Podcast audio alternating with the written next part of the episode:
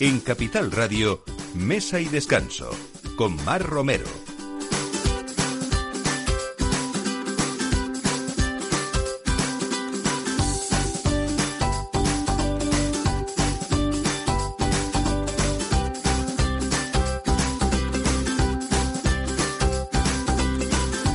Buenos días. Eh, los Pazos en Galicia son esas casas solariegas de carácter señorial que han pertenecido desde sus inicios como residencia de personas importantes en la comunidad, como por ejemplo los hidalgos. Este es el caso de Pazo de Vilane y la historia de una familia que ha sabido convertir un edificio histórico apostando por el medio rural y devolviéndole su esplendor con solo 50 gallinas en sus inicios. Sí, han oído bien, 50 gallinas. Esos fueron los inicios de una empresa que hoy factura más de 6 millones de euros produciendo huevos camperos y dando trabajo de forma directa a 40 personas, pero también de forma indirecta porque la demanda que tienen de huevos es tan elevada que forman a granjeros de la zona con su filosofía para que produzcan huevos en sus propias naves y fincas.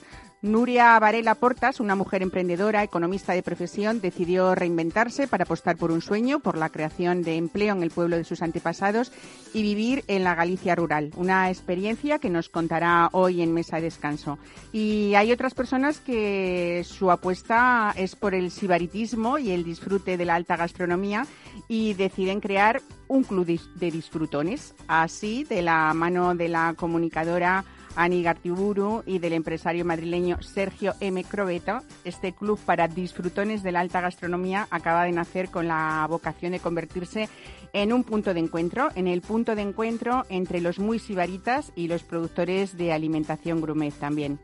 Y en cuanto al mundo del vino, en 2019, el año pasado, el impacto económico de las rutas del vino de España superó los 85 millones y medio de euros, demostrando el auge de este sector que cada vez cuenta con más adeptos y que este año se ha posicionado como una de las mejores opciones turísticas para los españoles.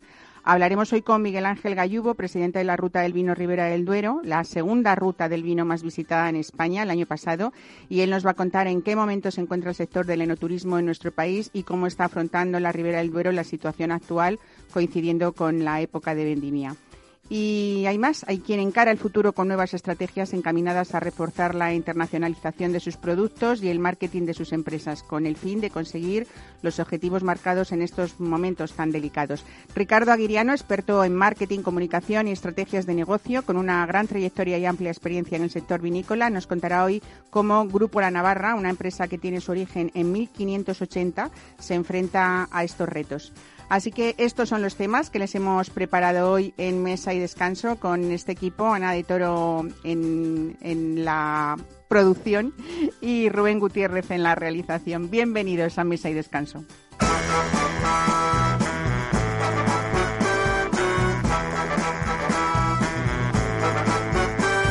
En Capital Radio, Mesa y Descanso, con Mar Romero.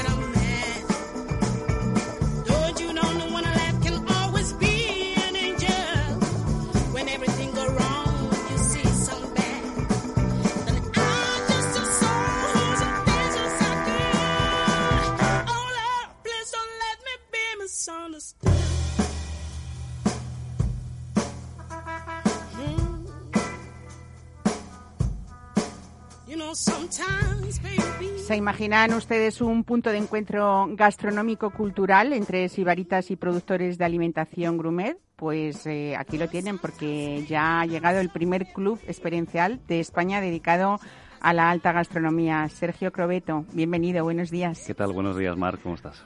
Bueno, es un club, de, son muchas cosas, porque vamos a ir ahí un poco desgranando, ¿no? Es un club de ventas privadas dedicado sobre todo al producto gourmet, ¿no? Eso es.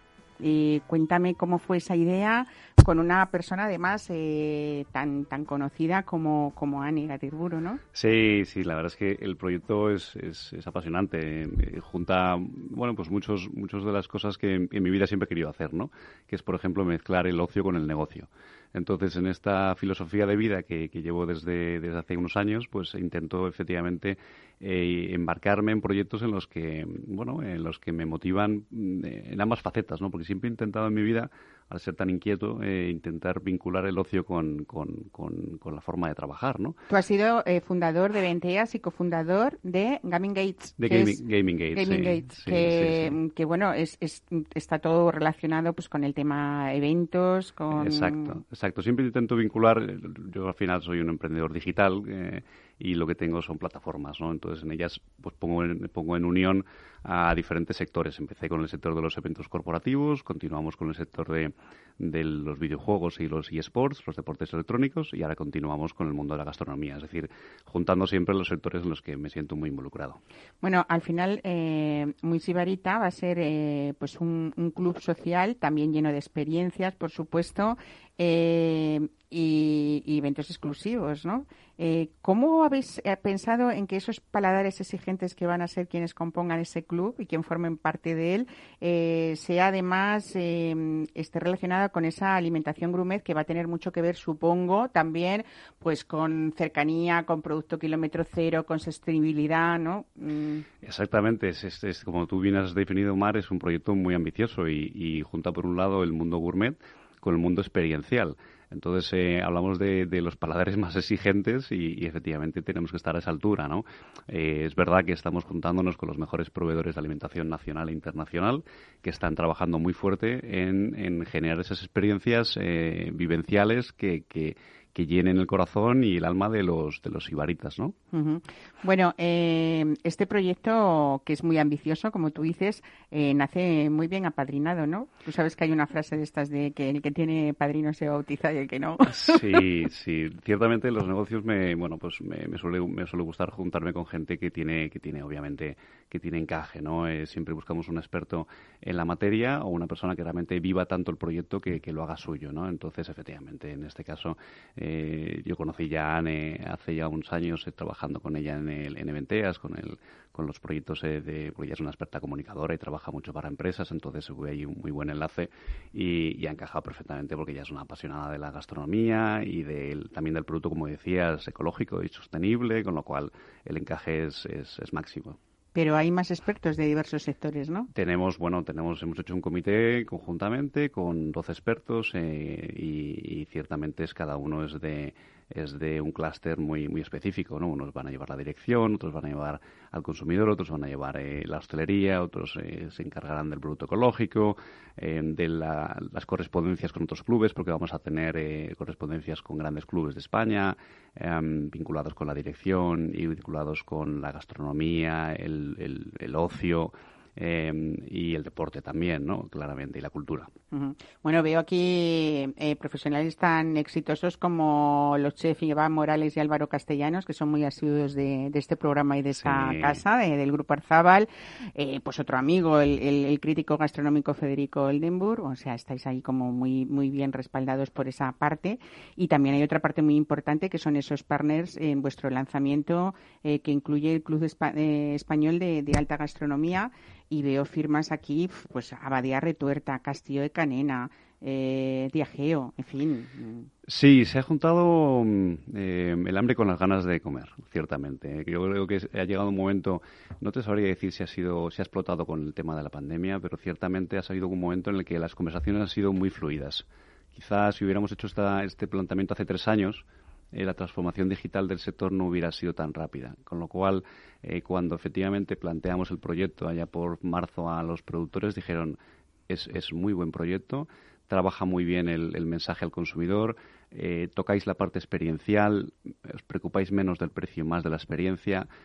es, es, un proyecto a largo plazo y efectivamente todos los productores, eh, realmente no ha habido ni un solo rechazo en estos, en estos meses, llevamos 150 proveedores aprobados y, lo cierto es que, les, les ha encantado el proyecto porque lo ven como, muy humano y, muy a largo plazo. No se trata solamente de un club en que, que vosotros eh, presentéis eh, productos gourmet y haya unos precios especiales, sino que ese, esa forma experiencial que estamos hablando, hay una programación variada que vais a tener que, va a revolucionar esa forma de, entender y disfrutar de ese producto, ¿no? Y también de, la alta gastronomía, lógicamente. Sí, es un compendio. De hecho, eh, tuvimos que crear una categoría y, estábamos dudando de si hablar, de, hablar de productos o hablar de experiencias. Y al final, ciertamente, ganó la palabra experiencias. Y si cualquier, cualquier eh, oyente que ahora mismo está escuchándonos eh, entra en muisibarita.com, lo que va a encontrar, lo primero es experiencias. Entonces ahí es donde va a encontrar justamente más la, confluencia entre el producto y la experiencia, porque al final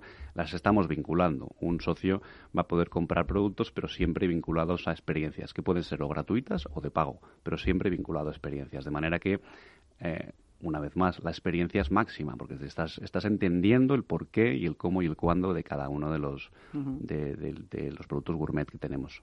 Experiencias eh, muy singulares y también productos muy singulares. Vamos a poner un ejemplo, por ejemplo, de los más recientes que, habéis tenido en esa incorporación de productos, que es esa bodega vasca, Cruce Tresir.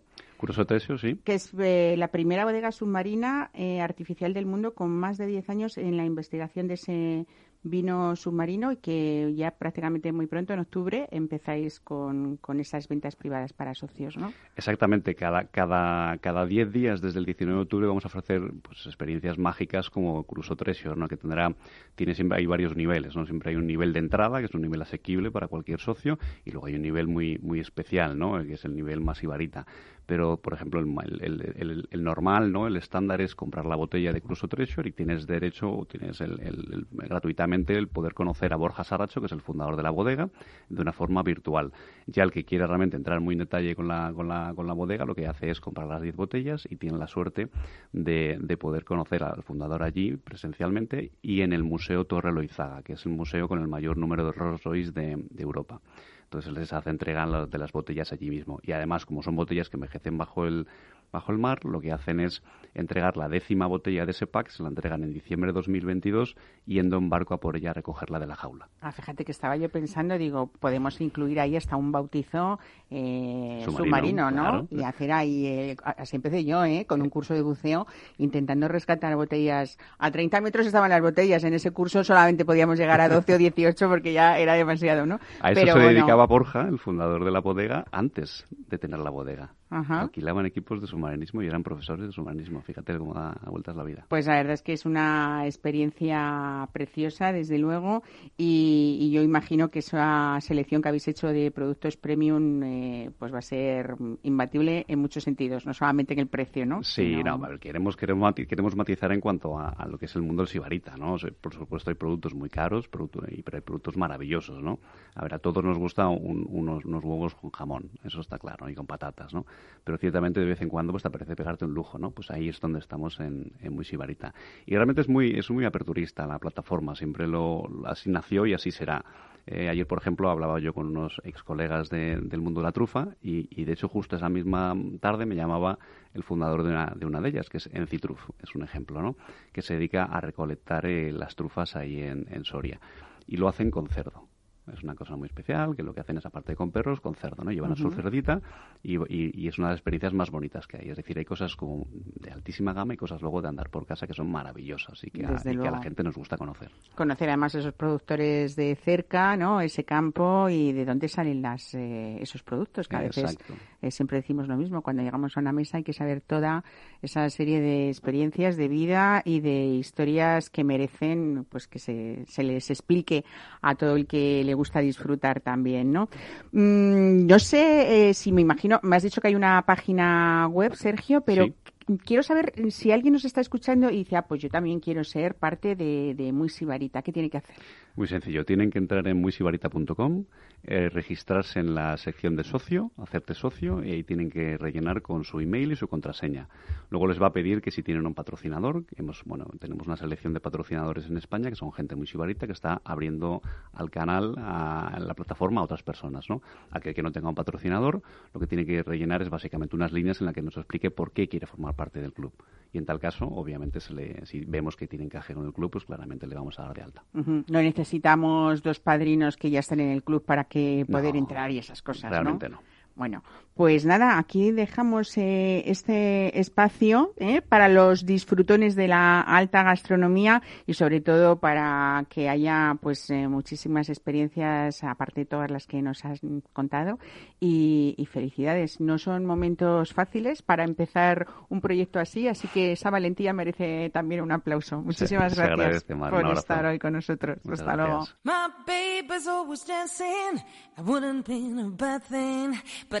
I don't get no loving, yeah, that's no lie. We spent the night in Frisco at every kind of disco.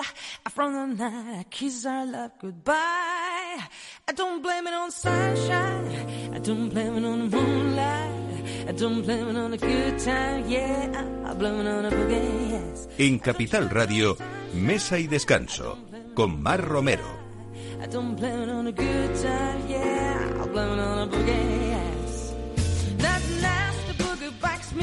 I don't blame it on the good time, yeah. I blame it on the boogie.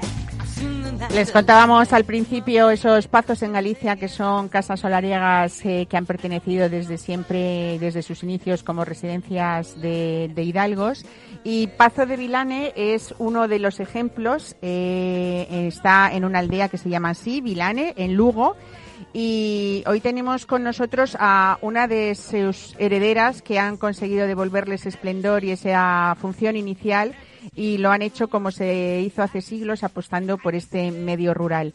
En este sentido, vamos a hablar con Nuria Varela Portas, eh, que es una mujer muy emprendedora y que nos va a contar cómo uno puede reinventarse de verdad.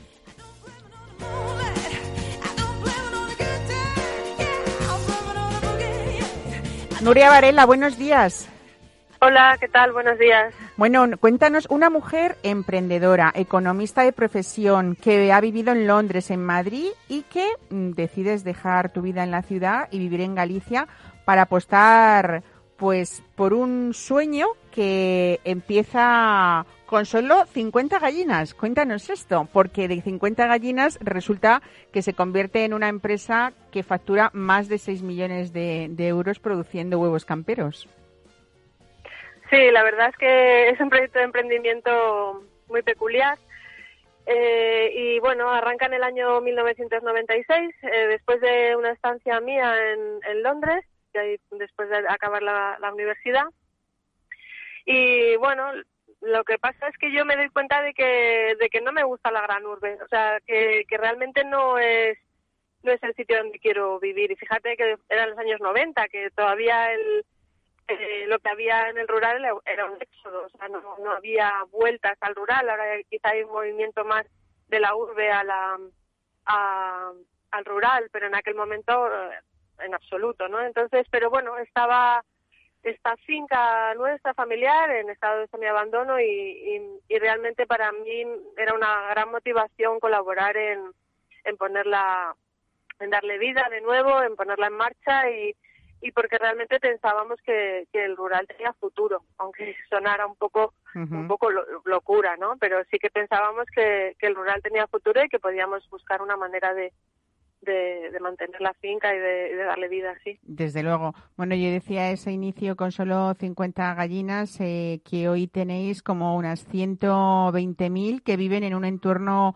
único y, en libertad, pero no solamente esto, sino que habéis eh, podido trabajar pues con muchos productores de la zona. Además, tenéis eh, dando trabajo de forma directa a 40 personas, pero también de forma indirecta eh, hay una, un elevado número de, granjeros de la zona con vuestra con vuestra filosofía. ¿Qué cuál es? Cuéntanos, Nuria. Sí, bueno, básicamente lo principal era, nuestro objetivo era eh, generar que las rentas agrarias que nosotros generáramos quedaran en el entorno, ¿no? Entonces, eh, no era solo un proyecto privado, por así decirlo, que, que, lo es, pero desde el punto de vista jurídico, pero sino que teníamos eh, como objetivo el, el, el, generar riqueza en la zona, porque los pasos eran esto, eran eran edificios grandes de los cuales eh, vivía eh, pues mucha gente en otros sistemas, pero vivía la gente del entorno. Entonces, eh, bueno, em, eh, arrancamos nosotros eh, con la experiencia de las 50 gallinas, ahí fue un camino lento de aprendizaje, porque realmente la cría en libertad en España no era una actividad que se estuviera realizando, de ahí también un poco el éxito del negocio al ser pioneros. Y, mm, y poquito a poco pues hemos ido incorporando otros, otras familias del entorno que, a las cuales les asesoramos, les, les, les seguimos un poco eh, el modelo de trabajo y, y, con ellos pues colaboramos en la comercialización. Y así generamos pues diferentes rentas en, toda la comarca. Desde luego habéis conseguido favorecer ese desarrollo sostenible de la comarca de Antas, de Ulla, en Lugo. Y bueno, como parte de esa filosofía, además de la vertiente empresarial, vosotros eh, estáis implicados eh, en otras muchas cosas, ¿no? Sobre todo culturales también. Sí, nosotros tenemos eh, una, una responsabilidad social corporativa que, que, desarrolla varias actividades, entre ellas conciertos de verano de música clásica en El Paso. También tenemos las jornadas de puertas abiertas en las que bueno eh, hemos llegado a tener hasta 300 personas visitando pues nuestras fincas y viendo la manera en que trabajamos. Eh, tenemos una iniciativa muy bonita que es una idea un árbol, que es por cada idea que nos transmiten nuestros consumidores de reciclado de nuestras cajitas plantamos árboles en la comarca, pues, llevamos plantados casi más de mil árboles.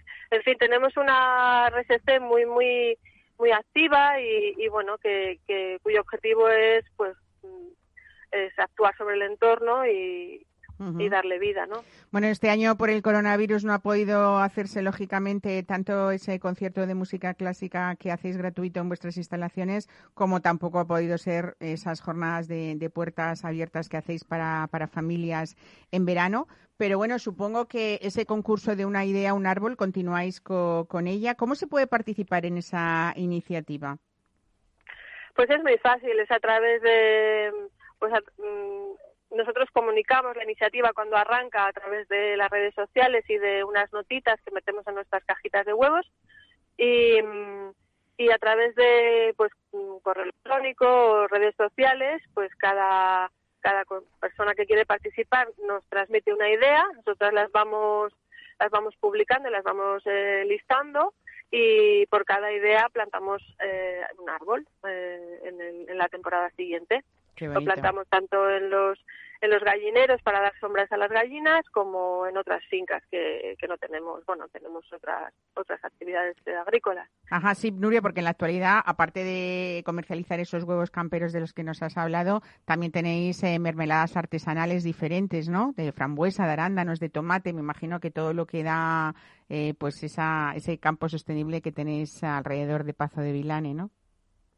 Sí, bueno, eh, tiene el objetivo era es doble. Uno es colonizar, bueno, las fincas y tenerlas en activo y, y luego también aprovechar los recursos que tenemos de la actividad de las gallinas para abonar esas fincas. Entonces es como cerramos un círculo. Eh, diversificamos producciones, eh, aprovechamos el estiércol de las gallinas para abonar otras plantaciones y, y bueno, y, y dedicamos, eh, o sea, porque el objetivo principal era ocupar la finca y ponerla en funcionamiento y entonces de esta manera también conseguimos este objetivo de, de tener una actividad diversificada y, agrícola y ganadera. Bueno, Nuria Varela Portas, pues eh, muchas felicidades a esa idea familiar y empresarial que es la demostración de que con corazón, con esfuerzo y con mucha pasión también se consiguen todo lo que, muchas cosas, todo lo que habéis conseguido vosotros, sobre todo también pues con esos valores de responsabilidad social y de sostenibilidad, ¿no? Con esa tradición además que supone un paso en esa zona tan, tan bonita de de Galicia. Así que nada, el linaje sirve también para estas cosas, ¿eh? Muchísimas gracias. sí, verdaderamente es esto, el linaje. Buen fin de semana, Nuria. Hasta luego. Igualmente, un Adiós. abrazo.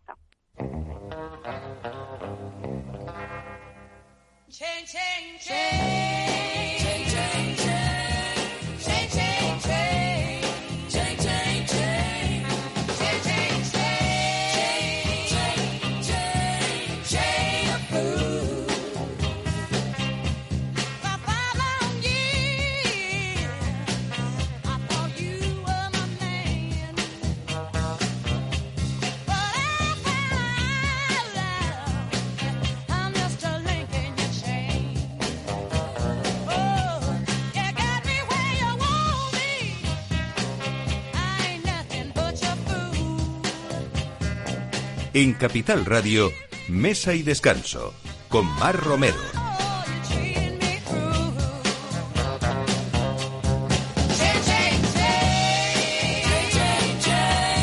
Comentábamos eh, antes que mm, encarar el futuro con nuevas estrategias que estén encaminadas a reforzar esa internacionalización de productos y el marketing de empresas a veces eh, no es fácil, sobre todo si hay unos objetivos importantes que se marquen en estos momentos que realmente están siendo delicados. Pero bueno, hay personas como quien nos visita hoy, Ricardo Aguiriano, que es un experto en marketing, en comunicación, en estrategias de negocio y sobre todo con una trayectoria y amplia experiencia en el sector vinícola. Y hoy nos va a contar cómo Grupo La Navarra, que es una empresa que tiene su origen nada menos que desde 1580, uno se enfrenta a estos retos que mucho tiempo, Ricardo Aguiriano, bienvenido, buenos días. Gracias, Mar. Mucho tiempo, pero de una empresa, pero siempre, bueno, pues con esa evolución que es lo que hace que una empresa haya sido y haya conseguido retos tan importantes eh, como Grupo La Navarra y con los que ahora,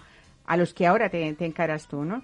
Así es, pues sí, la verdad es que es un reto y sobre todo teniendo en cuenta que estamos en un sector como es el vino, donde hay 5.000 bodegas aproximadamente en España y 15.000 marcas de vino con lo cual el reto es importante, ¿no? El, poder destacar de alguna forma o, el tener tu espacio, ¿no? En ese, en ese mundo, ¿no? Tan complejo y tan divertido a la vez, ¿no? Y eso es lo que hace, yo creo, que, que, la gente que estamos en el sector, pues eh, estemos tantos años, ¿no? el que nos apasiona. Pues sí, la verdad es que el grupo La Navarra eh, ahora mismo es un, está en un momento bueno, eh, dulce, en la medida en la que está afrontando retos y cambios. Un grupo con origen en, en, licores y pacharanes, pero que ya en el año 92, eh, coincidiendo con las Olimpiadas, pues decide, las Olimpiadas de España, decide involucrarse en el sector del vino y eh, bueno, pues adquiere bodegas Marco Real en Navarra y es un poco el origen de cómo el grupo va diversificándose y al punto en el que hemos llegado ahora en el cual pues bueno la estrategia pasa por potenciar ese, ese negocio vinícola ese bodegas Marco Real dentro de, lo que es la estrategia del grupo tanto a nivel nacional como internacional. Claro porque además ahora ya sí que empezado como tú dices bodegas Marco Real en la denominación de origen de Navarra pero eh, tenéis eh, estáis elaborando vinos en Rioja en Castilla-La Mancha en Toro en Ribera del Duero en Rías Baixas también en Mendoza en Argentina no sí, sí. donde tienen las bodegas de Velasco de Baquedano Mm, quizá, eh, Ricardo, en todos estos años de trayectoria, más de 20 años en el, en el sector del vino, eh, haya una de las cosas más difíciles que haya habido en este sector en España haya sido precisamente, por supuesto, el marketing de cómo se han planteado las cosas, pero también ese camino hacia la internacionalización que parece ser que, bueno, estamos como mucho mejor con el tema exportaciones y tal, pero ha costado, ¿no? Y cuánto cambio además ha habido en estos 20 años, que al final 20 años no es nada, pero sí que ha habido un cambio importante en ello. Sí, y el cambio surge por las necesidades muchas veces, ¿no? Porque eh, inicialmente las bodegas españolas, salvo, salvo algunas excepciones, buscaban su, su negocio en el mercado doméstico en España y a raíz de, y esto fue un punto de impresión para mí importante, la crisis del 2008-2009, esa primera gran crisis que hubo en España, eso fue un punto de inflexión para que muchas bodegas se planteasen el potenciar sus estrategias de internacionalización. Porque sí que es verdad que España siempre ha sido un país exportador de vino, no siempre de vinos con marca y de vino de calidad, sino eh, inicialmente granel, luego poco a poco ha ido evolucionando hacia marcas pioneras, pues eh, las, grandes compañías, pero quizás las pequeñas bodegas eh, más artesanales, más elaborando productos de calidad, pues no encontraban su, su, hueco, ¿no? Y a raíz de ese año 2008-2009 se da un paso importante y sí que es verdad que ahora estamos en un momento bueno, queda mucho por hacer, pero eh, por lo menos ya en los mercados internacionales se nos empieza a percibir a España como un país con, mm, no te diría solo calidad, sino también con relación calidad-precio.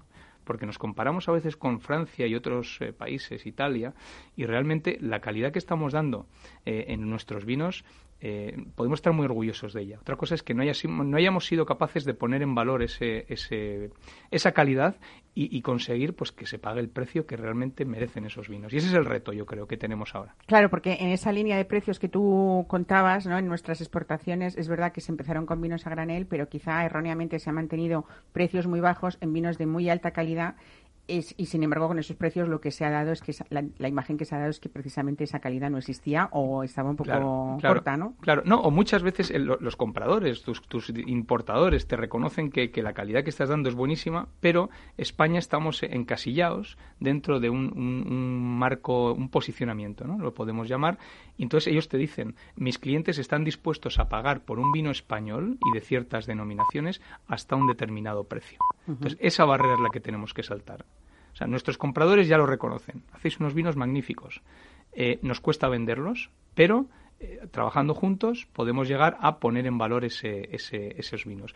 Y ese reto es el que tenemos ahora. Y yo creo que además el momento en el que estamos viviendo ahora, esta segunda pequeña crisis, va a ser otro hito. ¿no? Yo creo que va a ser una especie de resorte para que muchas bodegas sigan apostando por la internacionalización, porque realmente el mundo es muy grande. Es muy grande y, todo se concentra en 10 mercados, es verdad. Hay 10 mercados que suponen el 90% de las ventas del vino español y hay mucha competencia. Pero hay mucho espacio y yo creo que es un momento bueno para dar ese segundo paso.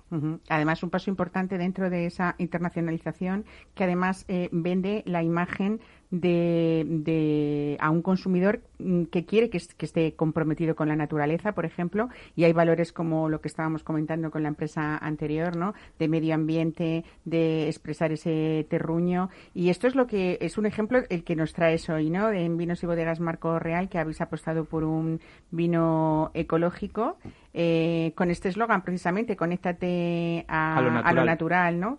Y bueno, buscando ese precisamente ese, ese consumidor comprometido. Cuéntanos cómo Claro, es, que y además yo creo que has acertado ¿no? con la expresión. Eh, hablamos de vinos orgánicos, vinos ecológicos, pero nosotros lo, lo consideramos o lo queremos denominar natural porque es un vino que al final respeta ya desde la viticultura, desde el propio viñedo, ¿sabes? Tiene que ser un viñedo ecológico en el cual no se haya utilizado ningún tipo de abono ni producto químico, todo natural, todo todo ecológico eh, y luego respeta durante el proceso de elaboración todo ese criterio, ¿no? Pero sobre todo lo llamamos natural porque consideramos que estos vinos son volver a la antigüedad, a cómo se elaboraban los vinos antiguamente, ¿no? Donde no había productos, eh, todo, todo, era muy natural, muy sencillo, ¿no? Sencillo y a la vez complicado. Entonces, eso es lo que hemos conseguido, aprovechando esa mentalidad, esa cultura que tenemos, no solo en España, sino en general en Europa, de, de ser eh, em, amigables con el medio ambiente, de ser respetuosos, pero sobre todo ahora está esa tendencia de los productos kilómetro cero, ¿no? Es decir, vamos a consumir lo que tenemos cerca, aquello que respeta, que va en línea con nuestro estilo de vida, ¿no? Entonces ese estilo de vida va mucho por respetar lo natural. Y bueno, y en este caso pensamos que tenemos un producto ganador por dos razones. No solo por el tema ecológico, orgánico, natural, como lo quieras llamar, sino porque también está dentro de una marca paraguas que es denominación de origen Rioja que eso también nos ayuda ¿no? a, vender el, concepto. ¿no? Entonces, ambos, ambos conceptos son importantes. Y por supuesto que luego el vino, eh, a nivel cualitativo y a nivel eh, de cata, pues también de la talla. ¿no? Ese la talla sobre todo en esas eh, nuevas tendencias que, que hay, que es que el consumidor eh, quiere mm, pues vinos eh, no solamente sabrosos y ricos, pero que tengan que sean muchas notas de fruta, que predomine esa fruta sobre la, la, madera, ¿no? Y que y que bueno, hay esa alternativa ecológica y sostenible y a la vez con, con esos eh, valores también de saber hacer, de calidad y, de tradición que, tenéis en Marco Real, ¿no? Así es, eso es un poco es un conjunto de todo, ¿no? Es buscar primero eh, el, espacio o el viñedo donde se pueda elaborar ese vino eh, y luego respetar en todo el proceso pero no solo en el proceso, luego a la hora de comunicar y a la hora de dirigirte al consumidor y a tus clientes, también intentar orientarles, ¿no? Intentar explicarles cómo pueden disfrutar de este vino. Porque, insisto, el vino si es ecológico o es orgánico está muy bien, porque además nos vamos a sentir bien consumiéndolo, pero al final nos tiene que gustar, ¿no? Y ese es el, ese es el reto, ¿no? El, intentar sacar la máxima expresión de ese viñedo eh, y que esa fruta esté ahí muy presente y que sobre todo, bueno, estás tomando un vino de Rioja y que te recuerde a lo que es Rioja, ¿no? Por eso la barrica siempre tiene que aportar ese matiz, ¿no? Los vinos y esto, mira, lo hemos aprendido mucho, sobre todo a nivel internacional, ¿no? Todo el mundo lo que busca en un vino es la fruta. O sea, consideran calidad cuando el vino es afrutado, eso es lo que para nosotros es agradable. Pero en España, y concretamente en Rioja, lo que le aporta el envejecimiento en barrica es esos matices que lo que hacen es que el vino, pues, evolucione, el vino sea diferente. Abres una copa en la comida y la primera copa te sabe de una forma, según va evolucionando, en la copa y según lo vas maridando con según qué tipo de comidas, pues te va. Entonces vas descubriendo diferentes matices en el vino a lo largo de una misma comida, ¿no? Y eso para mí es el gran, el, em, gran secreto de los vinos, ¿no? y el gran divertimento, diría yo. Bueno, Marco Real Organic Wine es ese primer vino ecológico del que estamos hablando, que es eh, tempranillo, garnache graciano, muy riojano, por cierto, ¿eh? con todas estas variedades, eh, con seis meses de crianza en esa en ese roble americano, por cierto, ¿no? Así es. Habrá gente que nos esté escuchando y diga, mm, ¿cómo, o sea, qué diferencia puede haber entre un vino ecológico y un vino orgánico y este, por ejemplo, que tiene las dos cualidades, ¿no? Realmente es lo mismo, ¿eh? O sea, el concepto orgánico o ecológico sí que es verdad que a veces hay cierta confusión porque tendemos a llamarlos de diferentes formas, pero es exactamente lo mismo. O sea, es, es respetar eh, desde el viñedo todo el proceso para que realmente podamos garantizar. De hecho, estos vinos eh, los sueles certificar. Nosotros hemos pedido una certificación que a todos nuestros distribuidores se la enseñamos y se la facilitamos para que tengan la garantía absoluta de que ese vino ha cumplido todo el proceso de. Entonces, es lo mismo. O sea, realmente orgánico, ecológico, es, es, es el mismo concepto. Ricardo, estamos en el momento del programa que casi ya es la hora del aperitivo. ¿eh? Estamos ahí y entonces hoy, aparte de hablar de vinos, eh, vamos a hablar, bueno, pues de esa tradición del Grupo Navarra que decía yo que tiene su origen nada menos que en 1580, pero fue ya a mediados del 19, en 1831, cuando eh, lo que hoy se llama Destilerías La Navarra era Destilerías Viana y que nació ese año con el primer pacharán artesanal que se conoce en la historia industrial de Navarra. Es verdad que tenemos que hablar entonces de esa tradición eh, de, licores eh, y de licores artesanos, pero hoy nos traes algo muy mediterráneo y muy nuevo, que además sirve, yo creo que para un perfecto aperitivo, ¿no? Totalmente, sí, es un limoncello que acabamos de lanzar recientemente, se llama Bianca Villa. De hecho, bueno, hemos querido evocar con ese nombre ya ese ambiente mediterráneo.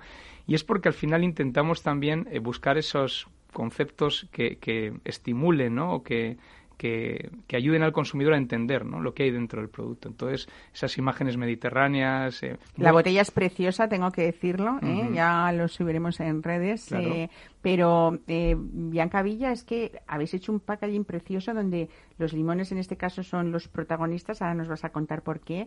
Pues de una imagen que simplemente mirando ya es esa, notas tú esa sensación de frescor, de, esos aromas de, del Mediterráneo y que mm, habéis apostado también pues por mucha personalidad de este producto, pero también de un estilo diferencial. Cuéntame por qué. Sí, bueno, al final el limonchelo está basado en, en, la producción son limones, en los cuales nos llegan a, nuestra planta, a nuestra destilería, y eh, con las pieles del limón es lo que realmente elaboramos, y luego un botánico, y elaboramos el limonchelo. Es un producto de 27 grados, ¿vale?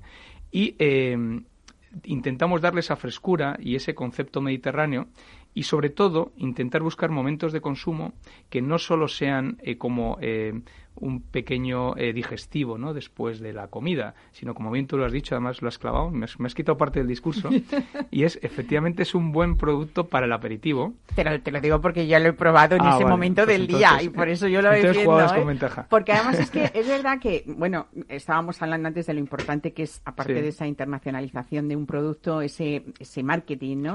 y es verdad que las modas cambian y los tiempos cambian y se nos había quedado un poco como antiguo el hecho de tomar ese digestivo. O sea, eh, tú te acordarás que en la hostelería eh, durante muchísimo tiempo se te ofrecía eh, pues un, licor después de las comidas que a veces en ocasiones era buenísimo y en ocasiones no tanto. En otras ocasiones y cuando disfrutábamos de un buen vino, al final casi esto es como un mal café, se nos acababa de estropear un poco la, la, comida, ¿no? Y entonces esa costumbre ha ido un poco cada vez más en pues decayendo y ya prácticamente casi nadie pide o muy poca gente puede pedir un licor después de, comer, pero este es completamente otro concepto mucho más fresco y yo además te voy a invitar a que hoy nos des la receta porque yo ya te digo que la he puesto en práctica y ya, mm, ya me he hecho, vamos, mm, fiel total a Bianca Villa. Eh, y es muy fácil, ¿no?, de eh, disfrutarlo pues como, como un aperitivo así bien fresquito. Cuéntanos. Sobre todo es la temperatura de servicio es importante, entonces, como bien dices, tiene que estar muy frío a ser posible, eh, incluso unos minutitos antes meterlo en congelador. Sobre todo el vaso, el vasito, el, chupito, tiene que ser también sacado de la nevera. O sea, cuanto más frío lo puedas consumir, mejor. Porque eso lo que va a hacer es que eh, los aromas se mantengan, pero sobre todo eh, la entrada en boca sea suave y sea, y sea agradable, ¿no? Y tienes toda la razón que a veces que estos tipos de productos han sido en la hostelería, pues eh, eh, productos que ofrecían ¿no? los, los, eh, los camareros, la, gente de la restauración, como algo, como un, como un complemento o como un, como un pequeño indulgencia, ¿no? Entonces, bueno, ahora lo que estamos intentando trabajar con, con, con, los hosteleros es que, bueno, que sea al final parte de la gastronomía, ¿no? Que es importante, todo el mundo le presta mucha atención al aperitivo, tiene que cuidarse, luego la comida, por supuesto, elegir un buen vino, pues ¿por qué no vas a elegir con el postre, por ejemplo, un buen digestivo, ¿no? Algo que, que te sea agradable, que te ayude también, bueno, pues ¿por qué no hacer la digestión? Y sobre todo, bueno, pues que sea placentero, ¿no? Entonces eso es lo que buscamos. Y con el packaging que hablabas, totalmente de acuerdo, ¿no? Es muy importante que un producto también entre por los ojos, ¿no? Es, al final eh, somos humanos y, la primera impresión nos, nos, llama mucho la atención, ¿no? Entonces, eh, si este producto lo tenemos bien posicionado en los restaurantes, si se ve incluso la fotografía en, en, el propio carta, o, pues eso que vamos a conseguir que, el consumidor nos lo pida, ¿no? Pero bueno, es un producto fresco, es un producto fácil. Eh, eh, y en general eh, fácil de, beber. El precio recomendado o el precio en el cual está en la restauración es en torno a 12 euros aproximadamente. O sea que, es un vino, es un, perdón, un vino. Es un, es un, un licor muy fácil de beber y, fresquito. Bueno, vuelvo a la receta. Entonces será congelar, o sea, tener bien frío este, este limonchelo, añadirle unos cubitos de hielo, eso Y, luego cuéntame un poco la mezcla. A ver. Bueno, aquí lo que intentamos también es buscar eh, eh, recetas o, formas de consumirlo que no sean eh, solo, sino también combinado. ¿no? En este caso, por ejemplo, pues lo recomendamos, como bien dices, con dos o tres cubitos de hielo, un poquito de tónica y aromatizada con albahaca, por ejemplo.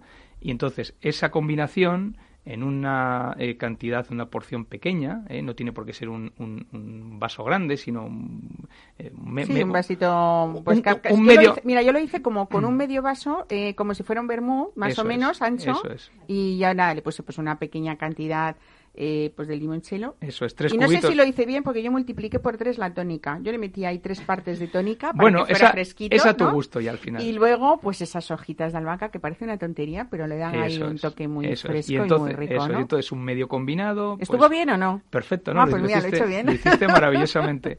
Entonces, bueno, pues eh, para el aperitivo, justo antes de comer, pues bueno, es una forma de, de, de, despertar, ¿no? Tu, tu, tu eh, que, que luego vayas a afrontar la comida con el paladar perfectamente fresco y, y fácil, ¿no? Bueno, eh, Ricardo, ha sido un gusto mm, tenerte. Te conocíamos de esa experiencia en Rioja de mucho tiempo larga, ¿no? Y bueno, todo, todos esos recorridos y las trayectorias eh, en el mundo profesional, eh, en este sector tan difícil que es el vino, sirven después pues para aportar toda esa experiencia que tú has tenido siempre en gestión de equipos, en esa visión estratégica también de, de, este mundo. Así que, pues nada, felicidades por estar aquí y muchísimas muchísimas gracias por traernos pues ese aire mediterráneo hoy en mesa y descanso y este este frescor del aperitivo. Pues muchas gracias, Mar. Gracias. Siempre es un placer estar en vuestro programa. Pues nada, fenomenal. Buen fin de semana. Igualmente.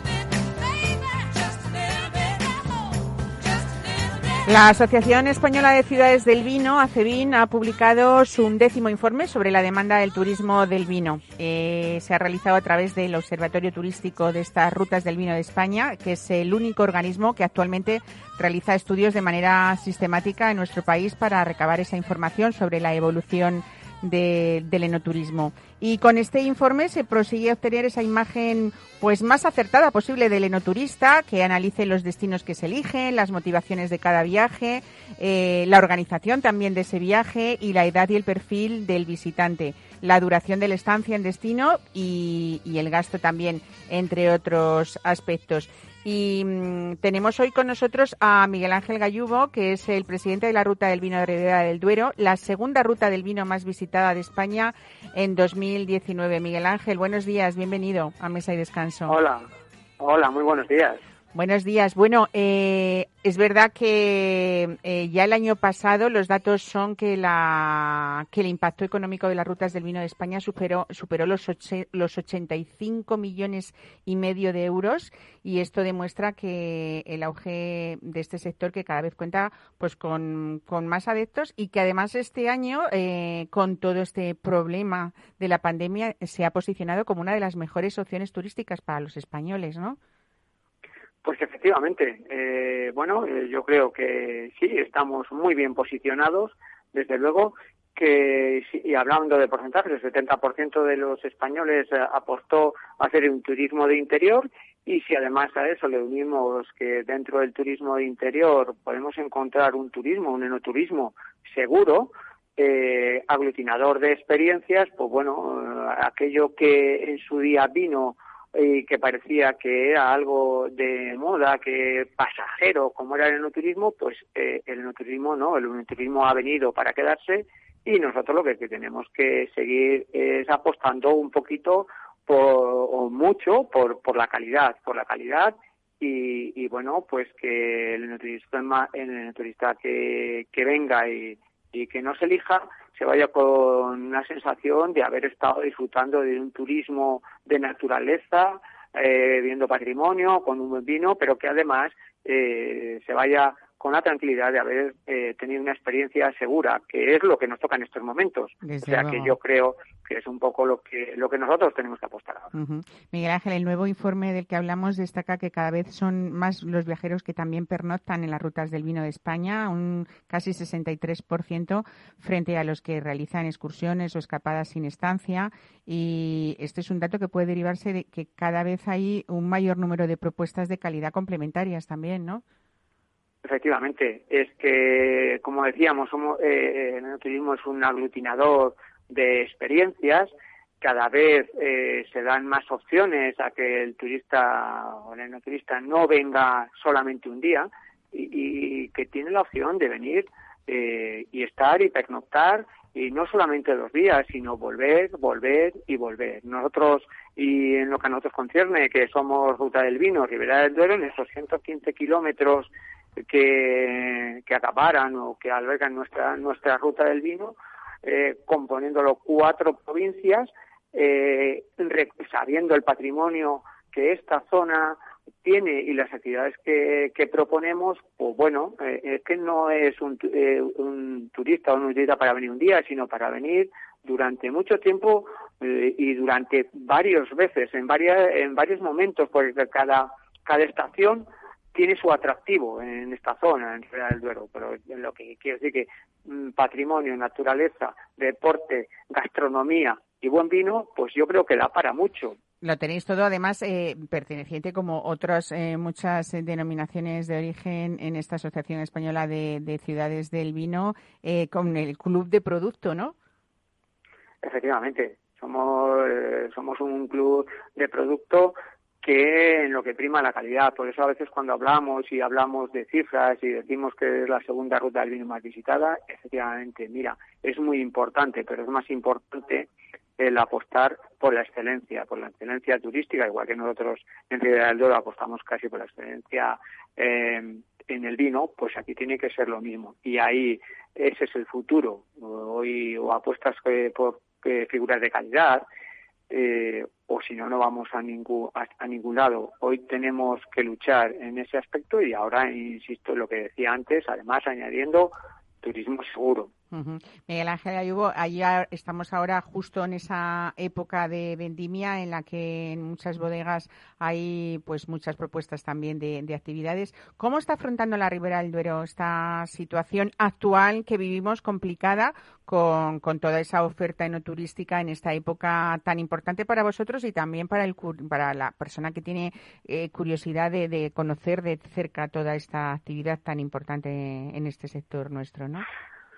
Pues la verdad es que nosotros tenemos la, gran fortuna que, el empresario, que el, en este caso los bodegueros, los restauradores y profesionales en el mundo eh, museístico y demás, pues eh, son grandes profesionales y, se adaptan muy bien a, a, los nuevos cambios y a las circunstancias. Y yo creo que ese es el éxito que tenemos. ¿Cómo se afronta? Pues mirad, con cautela, con cautela y haciendo que prime en estos momentos la seguridad del enoturista. Por eso se han adaptado muy bien. Eh, atendiendo, ahora se hace más turismo familiar, eh, turismo, eh, de, enoturismo en grupos pequeños, y claro, todo esto cuesta, no es fácil, eh, porque claro, no es lo mismo cuando tú tienes que el personal para atender a grupos grandes y además que, cuando ya hay que cambiar el chip, eh, en un momento, pero además de manera rápida y, y formar a todo tu personal eh, continuamente para, bueno, pues eso, para ir a tantos de los nuevos cambios. Y eso es un poco lo que tendremos. Y lo que antes eh, íbamos con grupos grandes de, autobuses y demás, pues ha habido que cambiar los grupos pequeños. No, no, no ha sido fácil, pero siguen y siguen permaneciendo y apostando, pues bueno, pues por, por la calidad y por hacer actividades, esas actividades que, bueno, pues insisto, pues ahora en lugar de hacer visita, eh, grande visita, pues igual hacer visita y naturaleza, visita, igual un poco de deporte, visita pues eh, personalizada prácticamente. Y bueno, pues insisto, nosotros son grandes grupos, grupos muy profesionales y gente con, con bueno, pues con bastante, con bastante dedicación y bastante iniciativa. Y de hecho, en estos momentos todavía hay muchos empresarios tanto del sector, insisto, bodega como restauración, como propios pueblos que están queriendo entrar en, la ruta. Lo cual quiere decir que también se, se afronta esto de una manera en la que ven que el asociacionismo y el apostar por la calidad eh, es fundamental, más ahora en estos momentos. Fíjate que estoy leyendo este informe, eh, este último informe del que hablamos de ACEBIN, y entre las rutas que los encuestados dicen haber visitado con anterioridad, eh, destaca en primer lugar Ribera del Duero, pero entre los enoturistas que dicen desear visitar en su próximo viaje alguna de las denominaciones de origen, también por este orden está Ribera del Duero en primer lugar, ¿no? Entre Rías pues Baixas, Rioja Alta, Rioja Alavesa y El Bierzo, que son las zonas principales. Pues eso es lo que a nosotros nos emociona, porque ese es nuestro objetivo. Nuestro objetivo es que, lo que digo, ser algo que la gente desee visitar, pero que cuando lo haya visitado también se vaya con buen sabor de boca. Eso es lo importante, más allá que el número. Eso es fundamental y ahí es donde nos tiene que trabajar. Y además eso es lo bueno, que, que nos exigen, que nos exigen cada día más y si cuando cuanto más exigentes somos todavía podemos estar nosotros ahí pues siendo esa ruta más deseada, pues mejor que mejor, más todavía nos exigen y cuanto cada visitante que viene a la ribera más difícil nos lo pone. Y eso es el reto que nosotros tenemos que afrontar. Y eso es el reto que no tenemos que, que en el que no tenemos que fallar. ¿La cifra es importante? Sí, pero la experiencia turística sí. Y yo estoy seguro que con calidad, pues bueno, pues eh, pues podemos llegar donde el empresario quiera. Y ese es el objetivo de poderles ayudar a nuestros propios empresarios y a los y en este caso a, también a los ayuntamientos, a los ciudadanos, eh, que hablamos ahora de, la España despoblada, el que pueda alguien crear una empresa en un pueblecito de 100 habitantes, de 80. Eso para nosotros es, bueno, pues nuestro ADN y donde nosotros estamos haciendo el mayor esfuerzo. Claro, es que además eh, visitar los pueblos de las rutas del vino de España sigue ocupando, según este informe, el segundo lugar o sea, que está estupendo, seguido de degustar, pues lógicamente la gastronomía local y probar los vinos. Y además eh, hablamos siempre, pues de ese ocio, de esa, como este programa se llama, mesa y descanso, porque una manera de descansar y de disfrutar de todos esos paisajes en esas propuestas que tenéis, como las visitas a los museos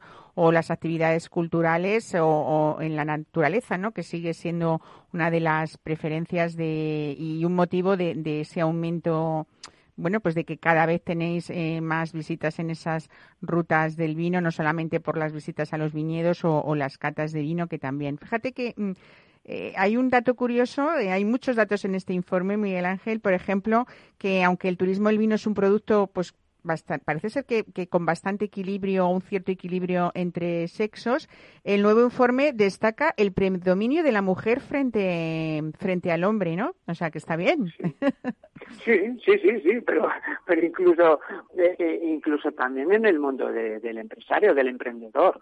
que la mujer cada vez está incorporando más a este mundo y, bueno, mm, es otro dato más.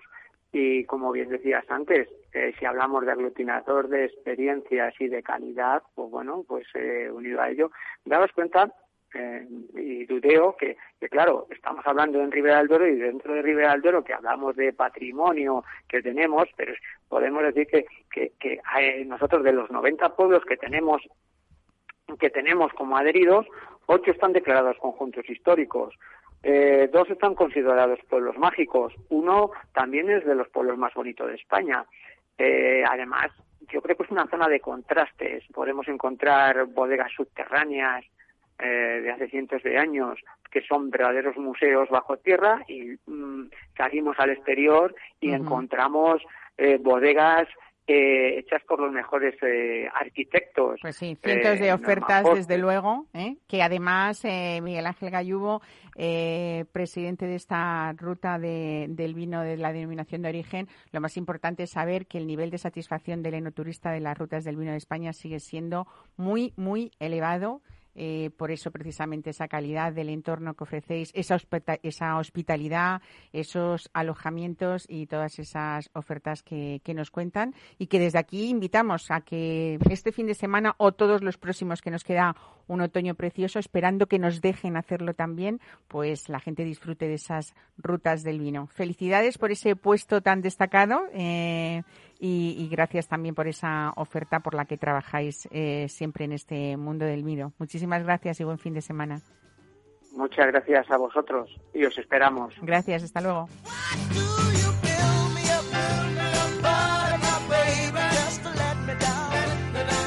Pues hasta aquí este mesa y descanso de hoy, sábado 26 de septiembre. Esperamos que tanto los que nos escuchan como este equipo lo hayan pasado bien todos juntos y que disfruten de lo que hemos contado y de lo que les seguiremos contando la semana que viene en esta cita de Capital Radio, que es todos los sábados a la una de la tarde. Ahora Miki Garay en la realización y Ana de Toro nuestra producción, este equipo de mesa y descanso, les desean un buenísimo, feliz fin de semana.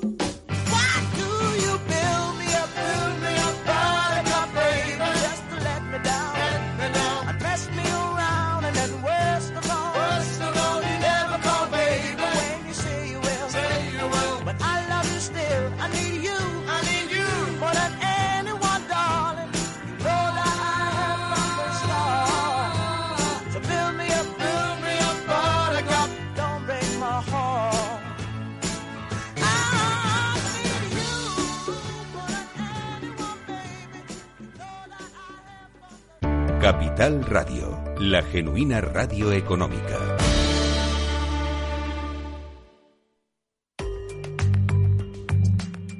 La digitalización de las empresas. Silvia Leal. Ya lo vamos viendo, ¿verdad? Ya vemos que hay luz al final del túnel y que poco a poco vamos saliendo de esta, pero todavía hay que aguantar el tirón, ¿verdad? El tiempo que nos queda. ¿Y cómo hacerlo? Nos lo preguntamos mucho. ¿Cómo hacerlo? Y por ello os quiero recordar la historia del vendedor de bocadillos.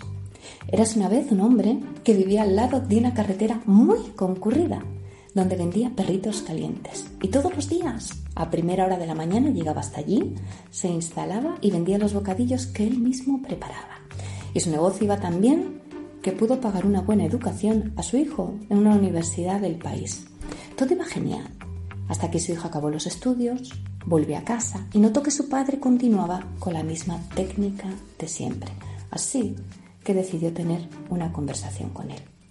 Padre, ¿no te has enterado? Hay una crisis en el mundo. Todo está muy grave y el país va a quebrar dentro de poco. Así que su padre, después de escuchar a su hijo, pensó que tenía que ahorrar y cambió el pan por uno más barato y las salchichas por unas más baratas y de peor calidad. Y para ahorrar también dejó de hacer los carteles de publicidad. Estaba tan abatido por la noticia que además dejó de ofrecer el producto en voz alta y de atender con entusiasmo a sus clientes. Las ventas comenzaron a caer y fueron cayendo y cayendo hasta que finalmente su negocio quebró. Y un día el padre, muy triste, le dijo a su hijo, gracias, tenías razón, es la peor crisis de la historia.